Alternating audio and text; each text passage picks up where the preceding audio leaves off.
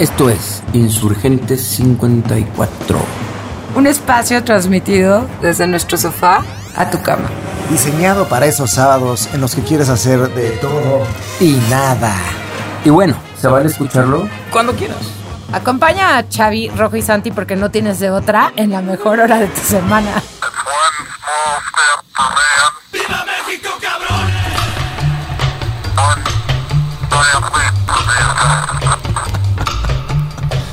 ¡Wow! Este arranque. Qué ganas de volver. Ya no se Ah, extrañaban. Esquivel está tomando posesión Eso. de este programa especial. Estábamos de- fríos, ¿eh? Es que este arranque después de la impas que tuvimos. Sí. La vacación se puso dura, oye, nos, nos tardamos muchísimo, o sea, no, no tienen por qué saberlo, pero llevamos como una hora y media armando nuestro programa especial. Que, a ver, por- primero vamos a presentarnos, ¿no? Para todos. La verdad es que ustedes siempre se presentan.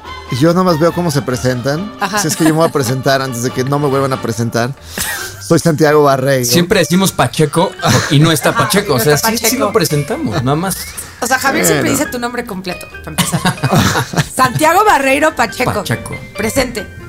Que por cierto, estoy muy orgulloso de que por fin pude cultivar mi primera cosecha, mi plantita, para poder estar pacheco de vez en cuando. Y ya te la fumaste, ya. Ya hice una prueba, ya hice una pruebita, un, Sí. un día y sí está muy rica mi plantita. Muy Ese bien. fue Santiago Barreiro Pacheco. Y está Montserrat Hola. Rojo, que ahora no es rojo, que ahora en la foto yo creo que, que salga en nuestro IG, lo van a ver, ya tiene unas mechas Rosas. acapulqueñas, como de, de búfalo, de aceite en, en el pelo. Ajá. Este, Me- es me- güerito. se me cayó el peróxido en la cabeza, perdón. Exacto. Ella es Montserrat. Hola, Eh, Javier Velasco. Ahí está. Y Dani Cannon. Un gustazo estar de regreso con ustedes. Por favor, siempre trae a tu chica porque cuando vienen juntos traen botana. Trae Hoy botana. no trajo botana. Me vi muy cruel, O, ma- perdón. o que te lo manden un topercito junto a los Cannon, ¿no?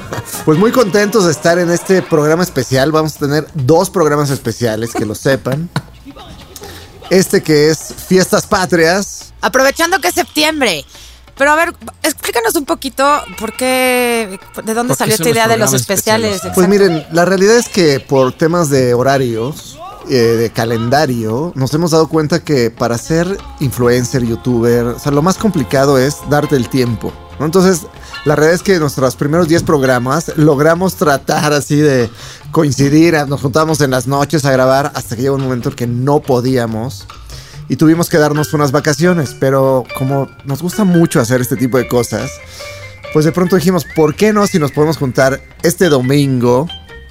Grabamos dos programas y así vamos a tener nuestro especial de septiembre, nuestro especial de octubre y regresar ya con la segunda temporada con todo. Sí, y sobre todo porque recibimos miles de mensajes de nuestros escuchas, saludos a nuestros escuchas, que nos extrañaban mucho. Nosotros Sí. también los extrañamos a ustedes, por eso decidimos regresar rápido para, pues, para decir lo que tenemos que, nuestros piensos. Extrañábamos a los insurgentistas. Que todavía sigue en pie la invitación para cuando ya se, se arranque bien la temporada de La invitar segunda a- temporada. Vamos a hacer un concurso para que vengan, así que esténse pendientes. ¿Y por qué no escuchamos precisamente sus recados? Muy bien. Danny Cannon. ¿Quieres opinar? Déjanos tu mensaje en el recadero. Encuentra nuestro número telefónico en arroba insurgente 54. Hola, Insurgente 54, habla Yayo. Y bueno, eh, me he escuchado todos los programas, están súper buenos, eh, debo confesar que sí soy fan. Lo que no me gusta mucho es que en todos los programas dice el azote del sur. Ha de ser incómodo ser guapo y que te estén diciendo todo el tiempo guapo, ¿no? Bueno, me despido y te, Insurgente 54, gracias. Hola Insurgente 54, ¿cómo están? Soy Marifer. Ahora durante su receso tuve oportunidad de ponerme al día con sus capítulos y escucharlos. Me encanta hacerlo, disfruto mucho este, esos ratos conmigo porque suelo hacerlo solita. Quiero decirles que cuando pueda ir a DF, para mí es DF, pues soy cuarentona como ustedes, me tienen que invitar por una michelada con ajonjolí que a cómo se me antojó. Eh, su capítulo de Pride me llegó al alma y me hizo entender por fin el concepto de binario y no binario. Nunca me había quedado tan claro. Gracias, les mando un abrazo y están muy divertidos. Órale, fíjate que Marifer es a la primera persona que se le mandó un saludo en Insurgencia 54 con el capítulo de las plantas. Sí, ella, era lo que te iba a decir, es ella nos ayudó con lo de las plantas, ¿no? Exacto, nos iba a mandar, bueno, nos mandó una aplicación que no recuerdo si subimos al Instagram para cuidar las plantas. No, no la subimos, pero oye, ¿por qué, ¿por qué nos regañan por decirte guapo? O sea, Ah, sí, va. está muy molesto, Yayo. Vaya farsa. Te- qué feo que seas guapo y te digan guapo, perdónanos, Yayo. Ya no le vamos a decir guapo al guapo. lo Vaya sentimos farsa. ¿eh? muchísimo. Esto va a ir de, de fiestas patrias, ¿no? Exactamente. Del grito, vamos a hablar de México, de, de quién se siente más mexicano o menos mexicano. Por eso escucharon el astronauta con el Viva México, pip.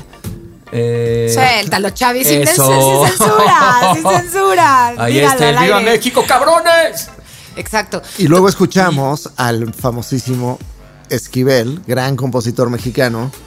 Todos recordaremos Odisea Burbujas. Él fue el compositor de Odisea Burbujas. Otra, claro, como para meternos en el mood mexa, vamos a hablar de, mo- de monografías, eh, cómo se celebra la independencia en otros lados, eh, también diplomáticos nos van a dar sus eh, comentarios de qué se, por qué se celebra, ¿no? Y cómo, cómo es más importante el 5 de mayo en Estados Unidos y, y demás. Y váyanse Comida. preguntando, váyanse preguntando, claro, obviamente la gastronomía mexicana nos faltará.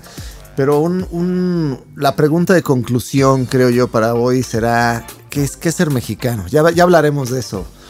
Así Misma es que, yo no voy a poder responder. o Es que sea, está no- padre, no. está es muy padre ver a dónde, a dónde nos lleva Sigo este programa. pensándola, sigo pensándola.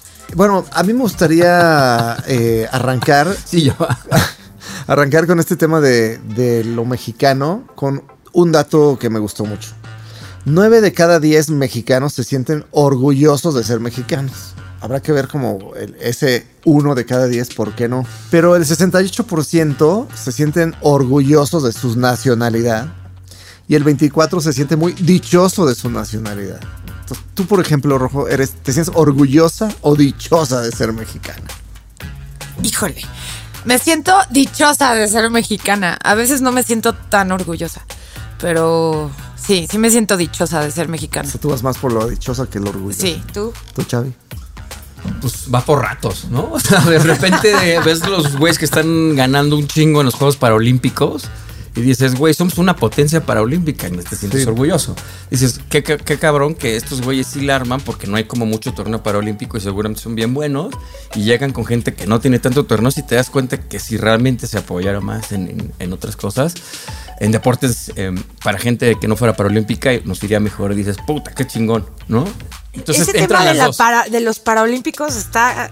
Nos da, a, a ¿eh? mí no- nos da, pero además han ganado sin parar. O sea, van en. Bueno, yo me quedé en que estaban en el 18 lugar por ahí. 18 del medallero. Sí, y sin ningún tipo de apoyo. Y, Ahí es o sea, cuando ya no te sientes orgulloso, ¿no? Exactamente. O sea, sí. Sí, sí, sí. Luego volteas a ver como todo el tema de corrupción y dices, "Mm, ya no estoy tan orgullosa de ser mexicana. Pero sí vamos no va a, haber corrupción. pero sí vamos a hablar en su momento de, de- de- de las diferencias. Yo, para, para como arrancarlo por ahí, sí creo que somos, estamos en el top 3 de los, de los países que más celebra Sí, sí. su día de la independencia o su día patrio. Para quitarlo de inpe- independencia, porque ahorita vamos a hablar, porque hay países que no celebran independencia, porque no han sido Sí, independizados. vamos a decirle Día Nacional. Día Nacional, ¿no? exacto. Día Nacional. Pero bueno, regresando a las monografías, que es lo que, Que nos nos tiene perdimos. aquí. Yo te iba a preguntar, ¿esos datos los sacaste de una monografía? eh, Exacto, sería. Dani, ¿tú sabes qué es una monografía? ¿Fuiste a comprar una monografía a la papelería? Sí, mi mamá me llevaba a comprar mis múltiples monografías. es que tú dijiste algo muy fuerte. Crees que, que la gente no las conoce, pero al día de hoy se imprimen 270 mil monografías ¿Cómo crees? diariamente. ¿Y en dónde las venden? Ya no hay ni papelería. ¿Cómo no? Claro Sí, que sí claro que las hay.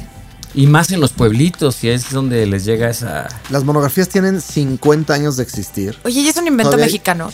No. Fíjate que se los traen de Europa y las adoptan a México. Todavía hay tres empresas mexicanas que, que hacen monografías. Ajá. Este. Todavía se vive de él. Eh, Ediciones Bob. Me da mucha risa su nombre. Ediciones Bob es A ver, de si ellas. venden 270 mil, pues ponte de apesito. ¿Cuánto costará una No, monografía? Valen como cinco pesitos, dos pesitos. O sea, ¿tus hijos les compras monografías para la escuela? Aún no, no llegan al, al momento monográfico. Todavía no Están muy llegan al chiquitos. momento. Es, es que a mí sí me da. O sea, para mí es. De entrada tengo pesadillas con las monografías. O sea, ay, porque recuerdo el terri hacia el terrorífico momento de domingo en la tarde, mamá necesito ir por una monografía ya. O sea, era ya, ya de ahí Claro. de entrada Y era luego, así. y luego había unas que tenías que, que recortar Sí, un tema y y, comprabas esa y mierda, no tiene el tema. Entonces tenías que comprar dos y tenías que volver a la papelería y no tenían, yo qué sé. O sea, lo que sí- tenías que buscar a, a Morelos y, por ejemplo, Hidalgo siempre sale, es el, es el, Ajá, es sí, el sí. rockstar. Pero rockstar. Morelos no sale y dices, puta, pues en esta papelería. O no- Allende, ¿no? O Así, All- Allende, no- Allende nunca sale. nunca sale. Allende nunca sale. Importantísimo Lo- y nunca sale. Lo que sí creo es que a lo mejor han desaparecido algunas papelerías. O sea, a lo mejor sí te cuesta más trabajo encontrar una monografía. A ver, No ahí les sé. va una trivia. ¿Cuál puede ser la monografía más vendida? ¿En México? En Me- no, sí, en México. Yo- yo sí me la sé, Es el día de la independencia, seguro. Mm, Negativo. No. No. Yo también pensaba que era la de la independencia. ¿De la revolución? A ver, ¿cuántos gorditos hay en México? Bien. ¿Cuántos gorditos hay en México? Pues muchísimos. Entonces es un tema de... Comida. Exacto. El plato, la monografía más vendida dentro de las o- 800 temas es el plato de buen comer. Fíjense, comida. Y la menos vendida, que tiene toda la lógica, que es la menos vendida, es la perestroika. O sea, Sí, ya no la hacen. O sea, sección debería ser un volver al futuro, ¿cierto? O sea, total. estamos hablando de. Bueno, pero si siguen vendiendo 270 mil monografías, entonces es vigente. Oye, ¿cómo se llamaban las chiquitas? Las que eran. Las biografías. las biografías. También las biografías Ay, sí no eran. acuerdo, fíjate, eso sí no sí, era como el chiquita. retrato de claro, Benito claro, Juárez. Ajá, y en la parte de atrás venía la biografía de Benito Juárez. Sea, había unas más chairas así como en blanco y negro y ya la chingona sí, con sí. su recuadro. Me acuerdo de un recuadro azul. que era, me esa acuerdo del costaba su pesito azul. doble. Sí, oye, pero entonces Ediciones Bob es este. Pues es, es- a ver, la El verdad es monopolio que- de la monografía. Y además es como, supongo, con a quien encontraron para hacer el artículo y por eso este, leímos el chaucillo más sobre Ediciones Bob. Y a mí me da mucha risa porque me acuerdo de Robertito, nuestro amigo. Bob. y me lo imagino en Yucatán, este, en Mérida, ahí con Ediciones Bob. Pero fíjate que es curioso que aún así, cada cinco años, revisan la información. O sea, hay cosas que no me imagino. Pero además hay ocho personas revisando la información. Como, pues, ¿qué más le van a revisar? no? O sea, Bueno. a, a la independencia, pues, ¿qué más le revisan? Bueno, ahorita, bueno. por ejemplo, este, que igual iba a salir por ahí en, en algún momento del programa, pues igual y con todo este tema de cancela, cultura de la cancelación y no, este, inclusión, diversidad, pues ya- yo, yo creo que ya tienen que revisar bastantes monografías, ¿no? Que por cierto me dio mucha risa el meme de, de que nosotros somos inclusivos desde que empezamos con lo de enemes que pereden el Pérez.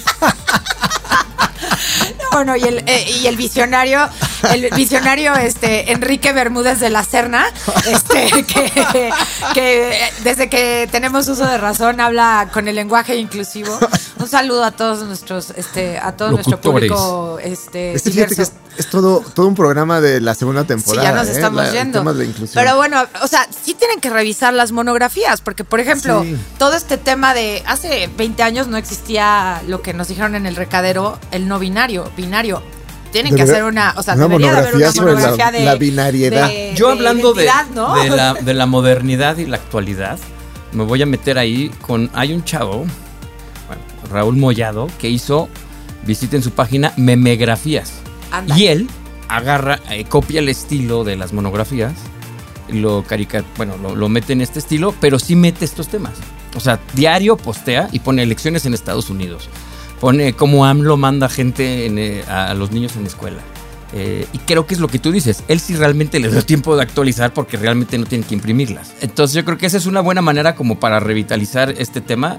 Métanse, sigan, sigan a memegrafías si quieren echarse unas risas y ver. Sí, este, y yo, y yo necesito que por que hay. favor los que nos escuchan me cuenten, los que tienen hijos en edad de la monografía, si sí todavía van a comprarlas y en dónde las compran, porque para mí es así.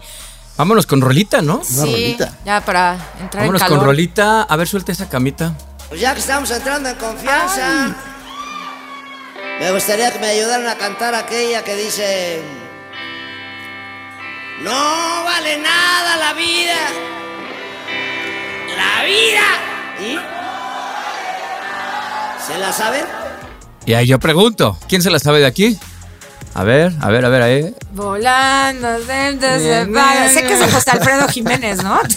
Creo. Tú creo que ya te la vas a saber porque la acabas de ver. No vale nada la vida. Y esta es una versión de Cielito Lindo que sacó Alex Lora en 2014, más blusera. Mundo que originalmente tiene, está hecha en 1882 por Quirino Mendoza. Y la ha tocado desde André Rieu, Pavarotti, este, Natalia Lafourcade, etcétera, etcétera, No, y- etcétera, etcétera, etcétera, etcétera. Oye, a ver, y, de- y la realidad es que Cielito Lindo es el himno Es- nacional es en un el himno. estadio. O sea, cielito lindo, sí, sí cuando sí estás sí fuera himno, lloras. O sea, Así que ¿no? Venga. Suéltala, venga Alex. Alex Lora tenía que llegar. No oigo esas palmas. Insurgente 54.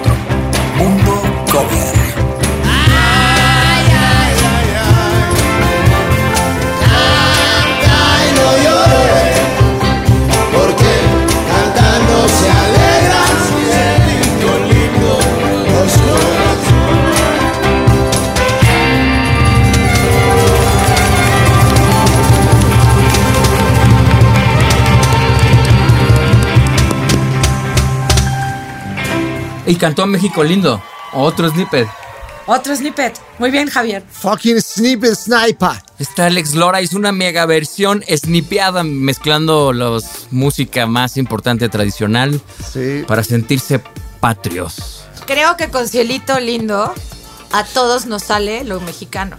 Ah, no conozco a alguien que no le guste cielito lindo. Es nuestro himno. De alguna Porque, manera mira, lo cantas más que, que nuestro himno. No te vas Sí, a poner. no, bueno. Cielito es un himno nacional. Yo hace ratito les decía que el himno nacional mexicano llevo un par de años en el que no hay manera de que lo cante. O sea, se me hace una aberración. es más, así la palabra es la, odio. La No polémica entiendo- de Santiago Barreiro. No entiendo cómo podemos seguir cantando una letra en un himno que no tiene sentido alguno. Mexicanos al grito de guerra, o sea, como si fuéramos un país bélico.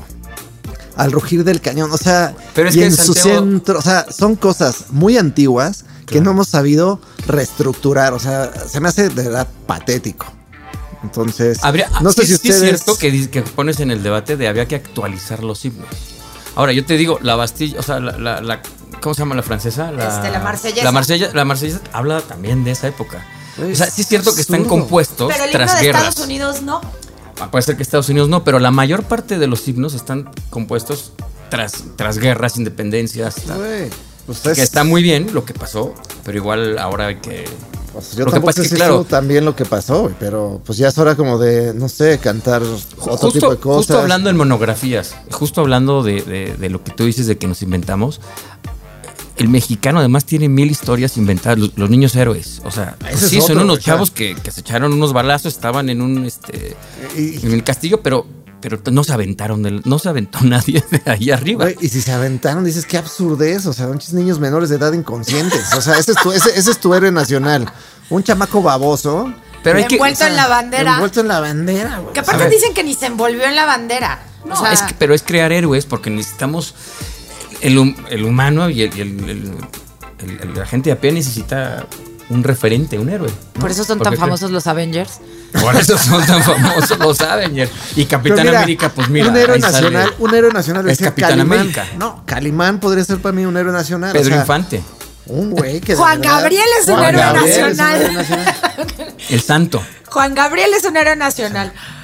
El santo es Bueno, el- Benito santo, Juárez, el yo- santo. o sea, Benito Juárez a mí me parece que, que, que no, no se considera como un héroe, pero para que veas me identifico más con él Claro. como una persona heroica que con, que con Miguel Hidalgo, ¿no? O sea, como que su contribución a la historia de México y a la humanidad Te como estás metiendo también ahí en camisas Voy duras a- porque voy uno, a- a uno ayudó a, No, a la sí, o sea, independencia y el otro ayudó ya que estaba. A separar el Estado No, y de a la iglesia. presidente. Yo creo que Yo es sí creo Miguel que Hidalgo. Miguel Hidalgo es- fue el que dijo basta de. Es el que más sale en las monografías, güey. o sea, Sí, pero lo único que hizo fue dar un grito. Monogra- O sea, perdón, en realidad no se metió a los la monografía no miente, brother. Miguel Hidalgo no ¿Morelos? se metió a los madrazos. No, Morelos fue el que se metió No, en los Hidalgo, madrazos. Hidalgo también. No, Hidalgo se quedó calvo de tanto.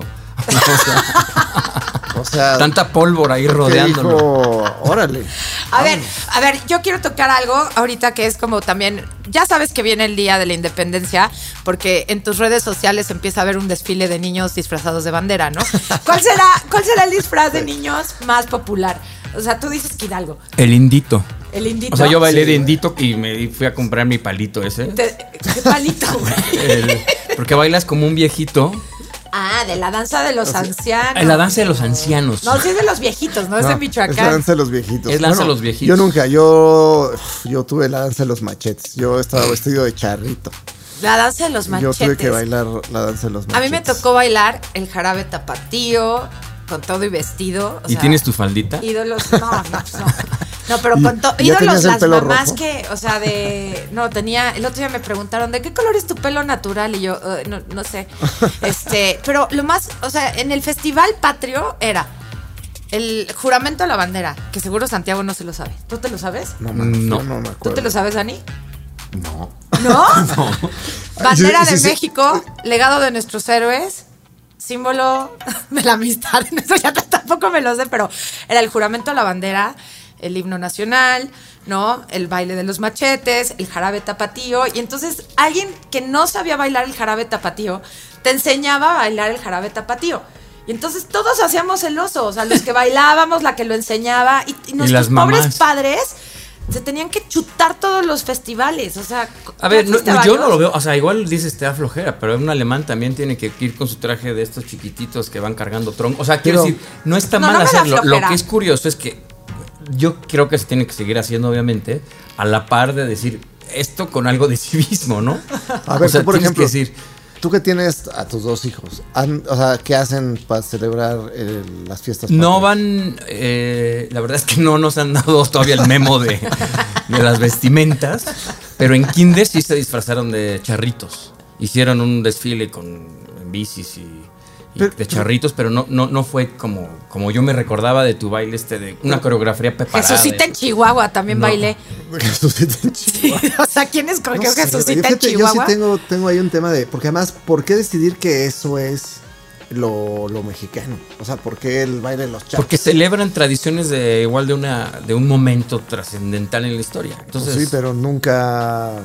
¿Han ido al ballet folclórico? de, de, de- esta Amaya, La Amalia Amalia Hernández. Hernández. Es que fue mi vecina. El, ¿Ah, sí? eh, fue tu vecina. El ballet folclórico de Amalia Hernández sí es otro pedo. Así a Está mí me ha tocado por trabajo, creo que he ido como siete veces en los últimos dos años. Ya la verdad es que la última vez que tenía que ir sí me salí. O sea, sí dije, gracias, este, le dono Ya. mi boleto a alguien. Ya fue suficiente. Pero ¿Quién es tocaría arpa en México si no fuera? Increíble. O sea, la o sea, la charrería sí, Ah, es, chingón. sí es, o sea, ¿qué onda? A la hora que sacan el lazo y brincan y saltan, o sea, me, ¿Sab- ¿Saben que la charrería es el, el deporte oficial No, mexicano? yo no sabía. Es nuestro deporte oficial. O sea, no es el fútbol. No está ni la lucha libre, es la charrería es el deporte se oficial. levantan armas de todo el- toda la nación al enterarse de que el fútbol no es el deporte nacional. Pues sí. Pero bueno, por ejemplo, el ballet de, de Amalia Hernández empieza con una, con una pieza que es este 100% indígena. Ah, el un baile ajá, es un baile tradicional que tocan unos tambores y traen como unos cascabeles en los pies, que es impresionante. ¿Por qué no, en lugar de Jesucita en Chihuahua, Exacto. ponen eso en el Festival Patrio? Y Yo entonces tú afortunadamente no imagínate tengo esa hijos. imagen de el azote del sur. vestido de con su, con su- nos va a regañar Yayo, perdón. Les va, les va a con llegar sus- este, el- Con Lo sus estamos cascabeles. utilizando con su belleza. Oye, pero no, esto que acabas de decir eh, me lleva un poco. Pues cuando hablamos de las fiestas patrias, como que me metí a ver. Comida. De, de- no, ¿de dónde, viene, ¿de dónde viene toda esta tradición de las fiestas patrias? ¿No? Eh, todo empieza con Iturbide en el, en el 812, tratando de cohesionar un México bastante fragmentado, porque pues tú tienes españoles que no se sienten españoles, indígenas que dicen, espérate, yo no soy mexicano, o sea, yo soy indígena, ¿no? O sea, y entonces él empieza a tratar de hacer algo bastante fallido. Luego viene esta onda de- del México mágico, en donde viene Maximiliano a tratar de celebrar la independencia, siendo él un monárquico total. Un emperador. o sea, un emperador. Y ya empieza Porfirio Díaz como a realmente lograr hacer que este tipo de las fiestas patrias, esta onda de las fiestas patrias, perdón, empiece a agarrar, a tratar de darle cohesión y sentido a un a una identidad que hasta la fecha pues se ha vuelto y que creo que también se ha perdido. Ahora que Creo lo que dijiste pienso, algo muy padre que, que, que, que me, me tocó en Sudáfrica. Lo que hizo Iturbide fue como juntar, pues México es un país encima de muchos, muchas regiones, de muchas castas, de, mestizos, o sea, somos un país mestizo. Y lo que dijiste lo vi como replicado 200 años después en Sudáfrica, que le pasó lo mismo, pero 200 años después. Y cuando fue el, el Mundial de Fútbol, que estaba ahí chambeando, no tenían cánticos y no tenían, estaban todos divididos. El rugby los unió primero en el Mundial y luego las bubucelas, que las habrían prohibido, Hijo, ya no me acordaba de las la bubucelas. bubucela gracias, las, habían quitado, pero después dijeron, es que no tenemos ni cánticos ni sabemos tal. Y la bubucela unió como un cántico. ¿Qué es la bubucela? Ay, la cosa esa del, mundial. horribles. Horribles, que hacen un ruido. Pero justo le pasaba a Sudáfrica que tiene muchas etnias, disputas entre blancos y negros y tal, y dijeron no tenemos nada, y en vez de quitar esto que nos está este, dando guerras, los unió, o sea, la bubucela, así co- que fue una fiesta al final. Sí, sí. La tuvieron que admitir porque no había manera de que hubiera un grito, una bandera, este, un referente. No, bueno, aquí eh, sí creo que nosotros tenemos muchos referentes y, y a mí Aquí no aquí soy. voy a soltar una pregunta. ¿Seremos el único país que celebra una independencia con tanta comida? el chile en nogada, que además es una verdadera, un- un verdadero Delicia. manjar. No sé si ustedes sepan la historia de los chiles en nogada. Pues yo justo este, estaba escuchando un programa el viernes en el que unos chefs este, hablaban de un poco como de la leyenda de, del chile en nogada. A ver, yo creo que tenemos la misma historia, ¿no? De Agustín La- tiene- y las monjas. La misma nevera. monjas. se la fueron misma a nevera. nevera, exacto. Este es dato de neveras de las monjas agustinas. Ajá. Un saludo a No, las pues monjas espérate, agustinas de están- Puebla en el 1800. ¿verdad? En 1800. Justo en este programa decían que en la biblioteca palafoxiana de Puebla hay antecedentes de que la primera receta de chile en nogada era chile relleno de fruta y es de 1714. O sea que en realidad lo que pasó fue que, que, bueno, y esa es la, leyenda que nos, el mito que no sabemos, que llega Agustín Iturbide y las monjitas este, dicen, vamos a prepararle, o sea, que quería como un plato que tuviera los tres colores de la bandera, ¿no? Exacto. Entonces, chile poblano verde, este, nogada blanca, eh, granada roja. Y de ahí salió para agasajar al emperador. Y ahora pues se te pondrán de moda los chiles en nogada veganos. Pues, eh, Estoy totalmente en contra, o sea, apechuguen y tráguense la carne, o sea, no, no, no me salgan. El otro día mi mamá... Hay que cambiar, Mi mamá vende chiles en nogada, por cierto, ¿eh? Este, no estoy haciendo un comercial. Buenísimos. Y sí, el Mm, otro día alguien llegó así de, oye, ¿me puedes hacer este un chile vegano? Y fue de, o sea, ¿y qué le ponemos? ¿Tofu? Tofu, O sea, No, no, no. Fíjate que yo, yo difiero. Eh, un saludo a Flor Carrizosa, que es la señora que. ¿Es vegana y se llama Flor? No, no, no. ¿Qué pedo? ¿Qué Sí, se chiste de tío, güey. Está bueno. Es que- No, pero es la señora que. que que, que viene a ayudarnos a Emma y a mí y puta, cocina una soya texturizada No deliciosa. quiero ni saber qué es eso. Pues es soya, pues tú puedes cocinar soya de muchas. de muchas- ¿verdad? Uf, un pozole. ¿Cómo te caería un pozole ahorita que estás Puta, cruda? me, me caería increíble, increíble. No, Oye, pero bueno, sí creo que se puede hacer platillos veganos muy ricos. O sea que el chile en nogada moderno para los veganos eh, es una opción. Amo el chile en nogada. Pero, pero vuelvo a mi pregunta. ¿Seremos el único país que tenga Yo creo que sí. un plato nacional de temporada para festejar? Que por cierto, en no, este mismo no programa. somos el único que tiene un plato O sea, por su fiesta por nacional. ¿Quién más? Lo que- mm, pues seguramente este, Filipinas o, o otro país, porque tenga como. O, la. India, por ejemplo. El en Canadá. A ver, si ¿o somos un país que, que- que el- la comida es un patrimonio. eh, Es patrimonio de la humanidad. es patrimonio, este, o sea, ajá. seguramente Inmaterial. Obviamente, inmaterial es la palabra que buscaba. Gracias, Nevera. Pero seguramente un país con mucha gastronomía tiene, se inventa algo. No, no, no, pero mi pregunta es, ayer estaba discutiendo con mi tequila en la mano, Eso. que en México, que viene la rosca de reyes, bueno, que esa es una tradición española, este, rosca- día de reyes, rosca, día de muertos, pan de muerto, mes de fiestas patrias, chile en nogada. España tiene, no, no en su fiesta nacional, que la su fiesta nacional es un desfile militar, Ok. eh, que es el 12 de octubre, el Día de la. Hispanidad, Como mi nosotros. cumpleaños. Así que va a ser mi cumpleaños próximamente. Vayan. Vayan, dando regalos. vayan, Club de Fans del Azote del Sur, vaya, vamos a subir su mesa de regalos en Instagram. Van a llegar látigos. Pueden, pueden comprarle unos audífonos que ahorita tuvo que pegar los suyos con Una masking. colección de látigos para el azote. Pues es el 12 de octubre cuando celebra España y, y tú pensarías que ahí es el Día de la Hispanidad. Pero, pero no hay, o sea, la gente ve avioncitos pasando, pero no celebra nada. Pero para las demás de las fiestas en España hay comida. O sea, sí te puedo decir que tradiciones tienen justo la rosca, Navidad, este, eh, el Día de la Paloma, eh, bueno, todas las fiestas que hay en España que sobra decir.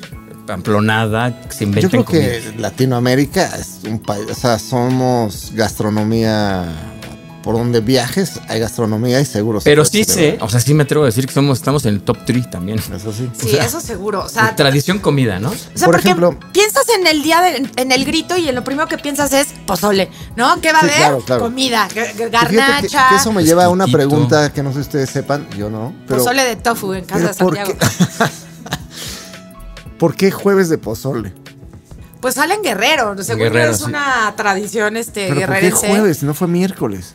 Pues que eh, tenemos por ahí una escucha guerrerense que este se llama Arturo, a ver si nos manda un mensaje favor, Arturo. para que nos explique el jueves pozolero de Guerrero, porque además es con pozole blanco. Yo no diría, ¿por qué en Guerrero que hace tanto calor Sí. comen pozole? Y yo me acuerdo que Chilpancingo. yo sí cuando voy a Acapulco sí aprovecho ahí echarme mi pozolito y se te quita el calor, pero Es como el café para que se te quite. el calor. Exacto. Y yo sí tengo un, un- dos cositas que me gusta platicar. Es uno, las fiestas patrias tienen una característica que creo que México tiene, que es que nos encantan las fiestas y celebrar. Entonces, en realidad es el banderazo de salida para toda una cantidad de fiestas y de días de asueto que también nos encantan.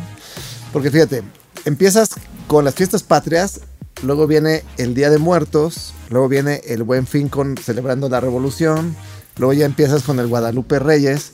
Pues en realidad es una especie de ¿Maratón? vamos- de maratón. Y hay otra cosa que me gustaría platicar que es la lotería, o sea, el juego de la lotería, que es súper mexicano. ajá. Eh, leyendo ahí unos artículos sobre precisamente el tema de México. La lotería se me hace súper mexicana y hay un, y hay un par de tarjetas que me gustaría lotería compartir. no, no de apostar, No, no, no. bueno, no de jugar, No, no, sino no. la Sí, lotería sí. De, de, Sí, sí. de juego de mesa. Que ese es también otro programa. Invitar aquí a los chavitos que A los en la lotería. de la a los lotería. gritones de la lotería Estaría estaría, muy chido. Insurgentes No, pero 54. Hubo, hubo seis tarjetas que creo que hablan mucho de cómo somos los mexicanos. La primera, la botella. O sea, al mexicano le encanta el chupe, le encanta la fiesta. ¿no? O sea, la verdad es que los mexicanos somos muy fiesteros. O sea, cualquier cosa es un pretexto para decir salud y celebrar. ¿De Ahí te sientes o no? dichoso y, orgu- y orgulloso. Dichoso y Orgulloso. orgulloso. ok. Exacto. La segunda, el caso, que es lo que acabamos de hablar. O sea, barriga llena. Corazón contento. O sea, también al mexicano le encanta O sea, comer. el caso como olla, ¿no? Exacto. sí. Ajá.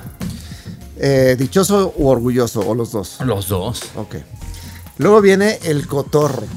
O sea, la realidad es que nos reímos de nosotros mismos muy fuerte, güey. Sí, o sea, sí tenemos un humor muy negro además. y muy negro. O sea, yo me acuerdo que. Y, y algo que me pasó a mí en el temblor es que dije, esto de verdad está siendo muy rudo porque no hubo memes como hasta el cuarto día después del temblor, el último, ¿no? El de, Ajá, el de 17. 2017. Pero yo me acuerdo que ya en el 85, de, ¿y en qué se parece una dona al centro de la Ciudad de México? O sea, tenemos esa capacidad de autorreírnos que creo que nos hace también aguantar a nivel sociedad y política cosas que deberíamos de ya no aguantar. ¿Seremos el país con más producción de memes? Pues igual, ¿eh? Tenemos meme- memeografías. Memelas de Orizaba. Luego viene otro que me encanta. Lo El único que dices tú, o sea, que es que es interesante, sí creo que somos un país que tiene una memoria corta. O sea, Sí. o sea se nos olvidan cosas de política y de corrupción que es, bueno, pues ya ni modo, o sea, pues ya está, ya. O sea, comparado con España o, o Europa que se siguen quejando y quejando, y, que es bueno y malo, ¿no? Porque salimos más rápido porque vives más en el presente y con la buena onda. Pero sí te- creo que tenemos una memoria. este, Pero pues también hacen contigo lo que quieren. También un tema como más extenso. Pasaré a la siguiente tarjeta que es el diablito. Y es que el albur, o sea, también es súper mexicano, el doble sentido, ¿no? O sea, la picardía mexicana, de hecho, es- hay frase que es la picardía mexicana. O sea, también esto te- lo tenemos los mexicanos. Y la siguiente que voy a decir me encanta, güey, porque además creo que hubo momentos en el temblor del 17 que eran para mí así de, de ponerte chinito y es la mano. Ay, O sí. sea, el tema de la, de la solidaridad que podemos llegar a tener los mexicanos es alucinante. O sea, cuando nos ponemos de acuerdo en algo, está muy, muy rudo. Y, y de los momentos más fuertes de, de salir, cuando salimos todos en el 17 a las calles en donde era un exceso de ayuda, o sea, el tener a no sé cuántos miles de personas en un lugar y alguien levantar el puño y entras en un silencio así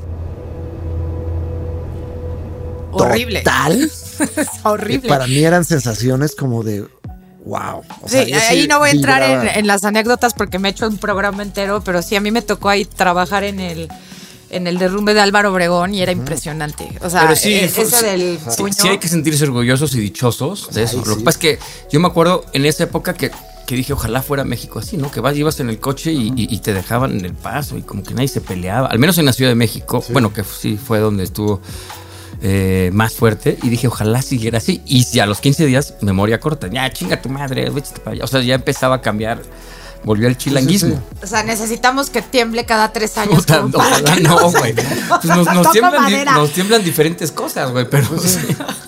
Y por último, yo cerraría con el- la tarjeta del corazón, que tiene que ver mucho con esta onda de que el mexicano es muy familiar y muy acogedor y es de, o sea, que se desborda y la gente te conoce y a los 20 minutos te dice, te puedes venir a dormir a mi casa si quieres y te hace comer a fuerzas y el tema de la familia es muy fuerte. Exacto. Pero, pero bueno, yo nada más quería compartir esto. Y ¿a quién le toca el 2021? Muy- Me toca a mí el 2021 y entonces, este, pues bueno, decidí, este, justo en esta línea de fiesta patria, orgullo y dicha de ser mexicanos, escogí una canción que se llama Nubes Grises de un grupo que se llama Los Cogelones.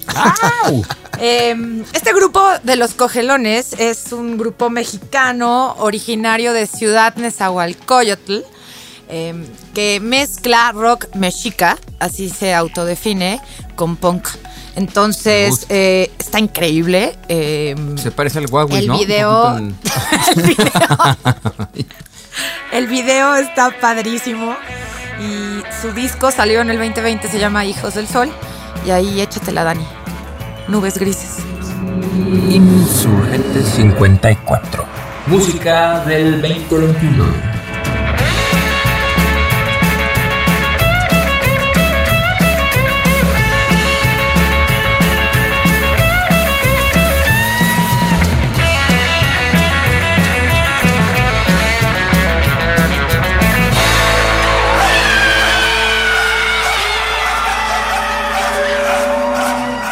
Hola mis amigos de Insurgentes 54, muchas gracias por la invitación.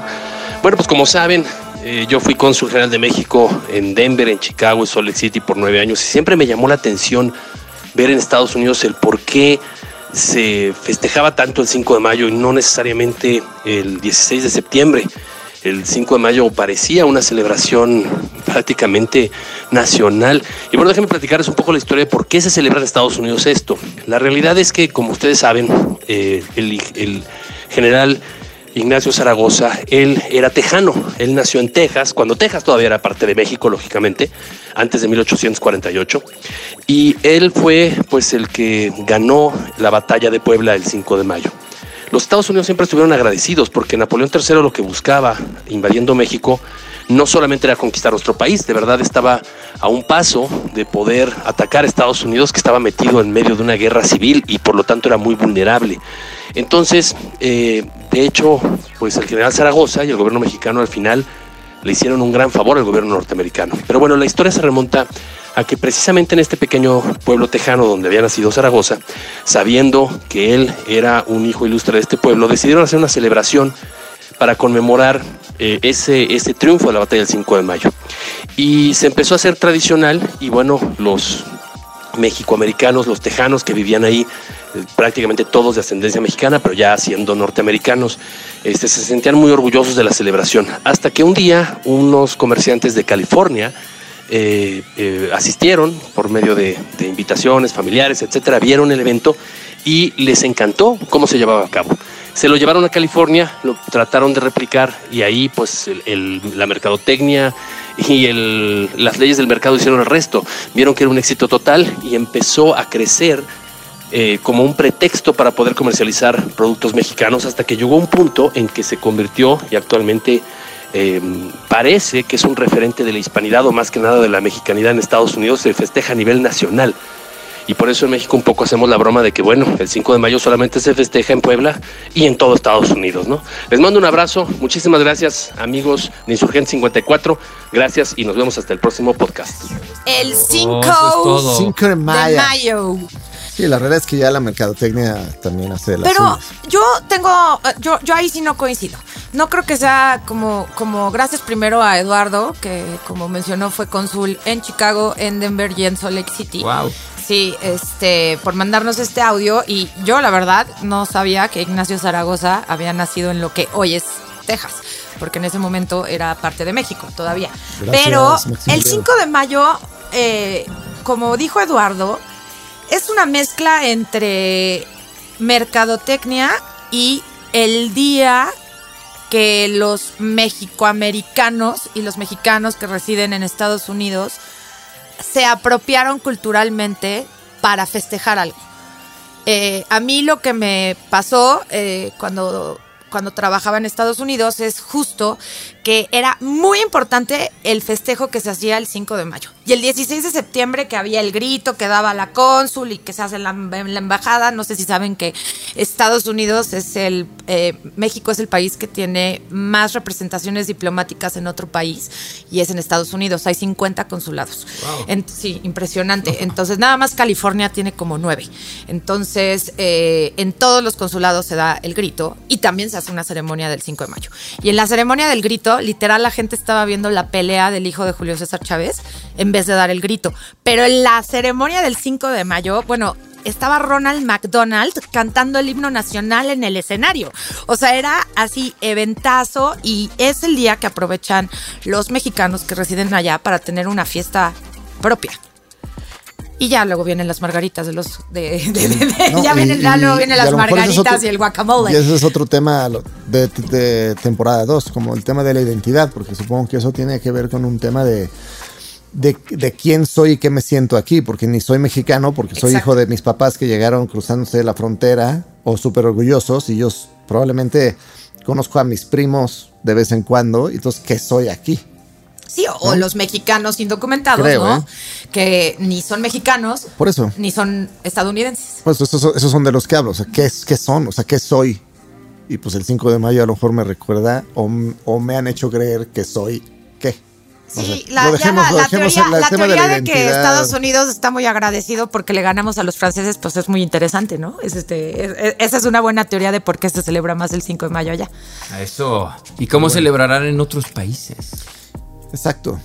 Una de las cosas, Emma es española, lleva 10 años viviendo en México, y una de las cosas que, que le llamaba la atención en el tema de la, de, de la independencia era que lo celebráramos y que además lo celebramos con un chavito, digo, o con un chavito, ¿no? Con un señor gritando, este, o que como Chavis en su, en, en alguna, alguna vez Chavis saliera ya dio el grito. ¿no? Ya dio el Ya dio el grito. Chávez ya dio el grito en nuestro edificio. Este, pues sí. El Yo estaba ahí, de yo la estaba calle ahí Puebla. En ese, en ese grito. Como cónsul. Y pues sí, eso de ir a- al Zócalo o a cualquier plaza pública, porque en, en realidad eso es lo que hacemos, ¿no? Vamos a las plazas a ver que el representante del pueblo Y si damos un vaya grito. a gritar, exacto. Y damos un grito. especialista. a ver. Soy especialista.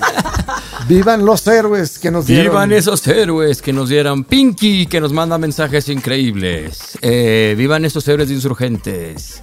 Díganme otro héroe de insurgentes. Viva Los Danny Cannon. insurgentes. O sea, Danny Can, no los estamos cayendo en la cuenta de que nuestro nombre Viene de. viene de la independencia. Platíquenos entonces, pues escuchemos cómo se celebran en otros países. Tenemos la aquí varios, este, hicimos una compilación de qué pasa en países colonizadores como Francia, Alemania, eh, Canadá, no, bueno, Canadá no es colonizador, Inglaterra, que celebran el Día de la Reina. Que por cierto, a todos Este- los españoles, desde mi punto de vista, Santiago Barreiro, están perdonados ya. O sea, no hay que perdonar. O sea, no tienen que pedirnos perdón a nivel Ahí global. entramos en, una, en un, en un Uy, no, tema en- larguísimo de reconciliación. Este, Vamos a escuchar lo que ya tenemos grabado. Venga. Hola, hola amigos de Insurgente 54 y con ello hello a todo México.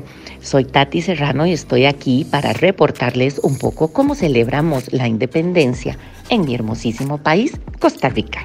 Decoramos las casas con los colores patrios que son los de la bandera, la antorcha pasa, recorre todo Centroamérica, hay un desfile de faroles el 14 de septiembre en la noche y el mero 15 pues están los desfiles de las escuelas con las bandas por todas las calles. Así la pasamos en Costa Rica. Pura vida. Un abrazo. Hola amigos insurgentes, saludos de Francia. El Día Nacional de Francia es el 14 de julio. Y una anécdota referente a este día, aparte de los fuegos artificiales que creo que hay en todos los países, pues el- se celebra el baile de los bomberos. Es decir, que en cada pueblo de Francia se organiza un baile, un guinguette, y nada, el pueblo se reúne y se baila hasta las mil. Así que nada, el baile de los bomberos. Saludos amigos. Alors la fête nationale française, c'est le 14 juillet, en souvenir... Ah ben non. No, te decía que la fiesta nacional francesa es el 14 de julio, como en recuerdo del 14 de julio de 1789, que fue el día de la toma de la Bastilla en París, por eso en inglés es Bastille Day, y creo que aquí también se dice el día de la Bastilla, no sé. Y la Bastilla era un símbolo del régimen monárquico absoluto que imperaba en ese entonces en Francia. Era una cárcel que pues, estaba como medio vacía y así. Y la toma de la Bastilla es el primer día, vamos a decir, de la gran revolución francesa, que, y se celebra en Francia con, bueno, unos cohetes, ¿no? Ese día se pueden usar cohetes, ah, hay como fuegos artificiales, hay también lo que hacemos luego es una especie de parade, caminar por las calles del pueblo donde estás, ¿no? Con ah, está el orquesta de la ciudad y pones unos lampions que son como linternas de papel, ¿no? De colores con una velita adentro, entonces como que hay que tener cuidado de que no se queme la, la linternita de papel y vas dando la vuelta a, toda la ciudad en la noche y llegas a la plaza y ahí están los fuegos artificiales. Y una cosa que hay en el 14 de julio también en Francia es el bal de pompiers. El bal de los bomberos. O sea, abren ah, la caserna de los bomberos para hacer un gran bal popular y pues todas las chavas quieren bailar con los bomberos porque están como entrenados y fuertes y así, bueno, es la tradición, ¿no? Y aquí pues todo el mundo se junta para bailar, ligar y pasarla bien. Así es, vive la France, vive la nation. Bueno, pues ahí están los audios que nos dejaron eh, de estas nacionalidades. Y, y- y la, parte de Fran- la parte francesa es divertida, ¿no? Que tengan que ir a las estaciones me de urge ir bomberos. al baile de bomberos. ¿En dónde me formo? ¿Por qué no hay un baile de bomberos en México? Oye. O sea, Bueno, aquí los bomberos son strippers. O sea, siempre O van, mariachis. disfra- van- O sea, van disfrazados de con bomberos y se quitan la ropa. Francia, Francia me parece increíble. Aquí, también cerca de nuestros headquarters, está este la Casa de Francia. Y el 14 de julio casi me da un infarto porque de A repente espera, espera, espera, empezaron. espera, rojo. Es un momento importante. Tantito. Ay, casi me da un infarto porque escuché eso que escucharon ustedes, pero como si estuviera explotando una bomba en el pasillo de mi casa. Y era el día de la Bastilla. Entonces vinieron a echar toda su pirotecnia aquí a la casa de Francia. Me caen muy bien los franceses.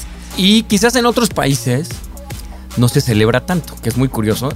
Justo hablábamos como de España y ahori- ahorita en tras bambalinas hablábamos de... eh, me tocó ver que la gente no sacaba la bandera por connotaciones de derecha. Y justo otra cita deportiva, que ya había sido Sudáfrica, que ellos fueron los campeones de Sudáfrica, pero la gente empezaba a sacar sus banderas y nunca, nunca en la historia de España la gente había sacado tanto sus banderas a su balcón o, o- o a otro. Creo que, creo que ayudó también el deporte justo a unificar la bandera. Pero ¿y por qué? No entendí bien. ¿Por qué no sacaban las banderas? O sea, era un tema ahí como... Porque cier- ciertos países que también pasa como en Suecia, porque, porque la usaron mucho para, para cuestiones nazis, tienen como, como un visto muy de derechas. O sea, O muy sea, tiene una asociación política. Tiene una asociación Ya. pol- Exacto. A diferencia de, por ejemplo, aquí en aquí. México, que todo Que en no hay septiembre hay política. banderas por todos lados, ¿no? O Estados Unidos, que es algo que ya habíamos comentado, que todo el año hay sea- banderas en las casas, ¿no? Es una, hablando de eso, es una de las banderas salió más bonitas del mundo. Justo salió que estaba como en el cuarto lugar, que mediante no sé qué. Por ejemplo, Japón es muy bonita su bandera. La de Brasil Ay, la de. Reino Unido es súper bonita. Tú porque eres medio. Sí. A ver, ¿cuándo de la bandera? inglesa. La de Brasil ¿Cuándo de la bandera, todo. chicos? El 24 de febrero. Bien, rojo. Rojo. Otra pregunta que yo creo que es indispensable antes de despedirnos y seguir ahondando es ¿qué significa México? Canón. Un recuerdo el ombligo ¡Au! Es que lo sabe todo. Danny Cannon es una nevera ambulante de conocimiento. Él no necesita el buscador de la nevera. Pero sí habrá que saber esa pregunta, esa, eso tenemos que saber qué significa en náhuatl. ¿Alguien habla náhuatl?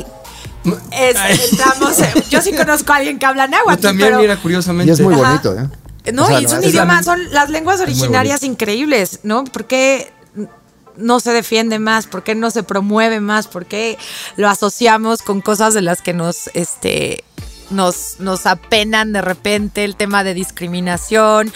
Porque siento que la conclusión de nuestro programa va a ser qué es ser mexicano, ¿no? Que por ahí empezamos. A, Híjole, ahí eso, ahí empezó ¿quién el, debate. O sea, en realidad en la fiesta difícil. patria, como, como, como vimos en estos audios, festejas o la independencia de otro país, o sea, que te independizaste de otro país, o el día en el que, en el caso de Francia, se Una independizan de una, este, arman una revolución, o simplemente obtienen una declaración de independencia, como el caso de Canadá, ¿no? Que no tuvo guerra para llegar a ser independiente del Reino Unido.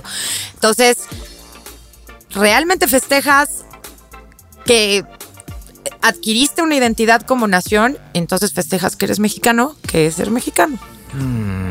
¿No? Déjenos sus mensajes en el recadero, ustedes que tienen tiempo a pensarlo, porque esta pregunta. Yo voy a dejar mi recado en el recado. Yo voy a dejar un recadito, fíjate. ¿Qué es ser, Ser, mexicano? ser mexicano ser es lo- cantar cielito lindo padre. en el mundial.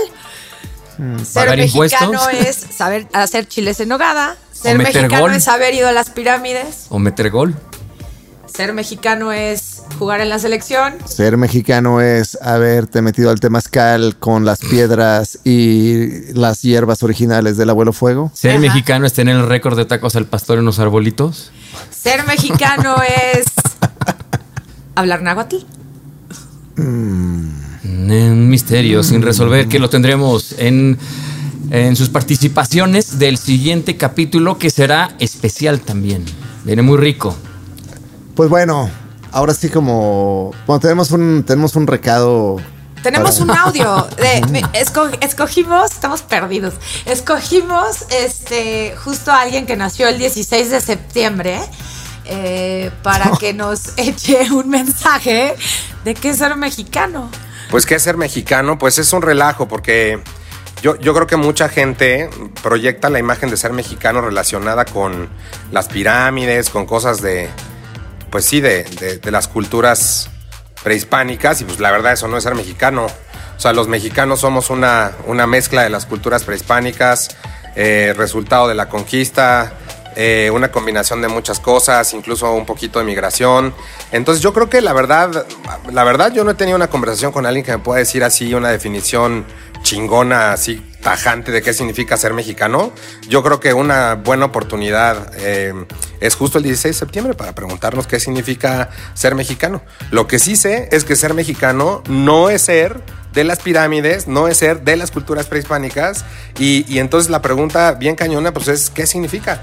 No sé si solo los mariachis, no sé si solo la comida, si los mariachis, la comida, el idioma, pues el idioma lo hablan en muchos lugares. Eh, eh, está padre, a ver, la pregunta que es, ¿qué es ser mexicano? Yo creo que es algo que nos debemos de preguntar, pues no nada más el 16, sino siempre. Pues sí, es una bonita pregunta para este sábado.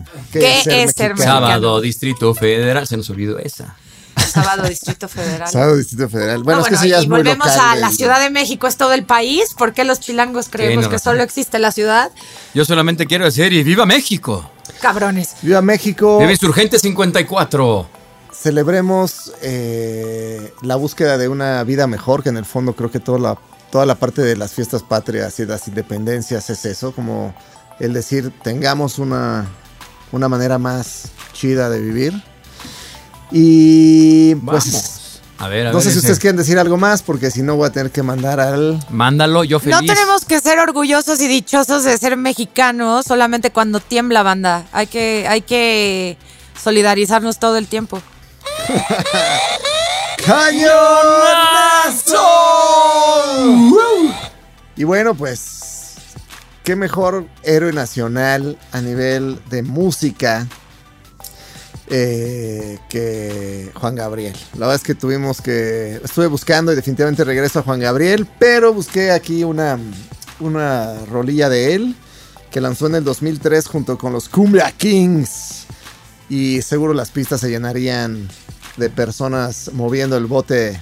Dani, suelta Rico. esta canción que se llama No tengo dinero. Que tengan un excelente sábado, lunes o martes. 54. Que se la pasen muy bien. Nos vemos en Adiós. octubre. Coman pozole. Acá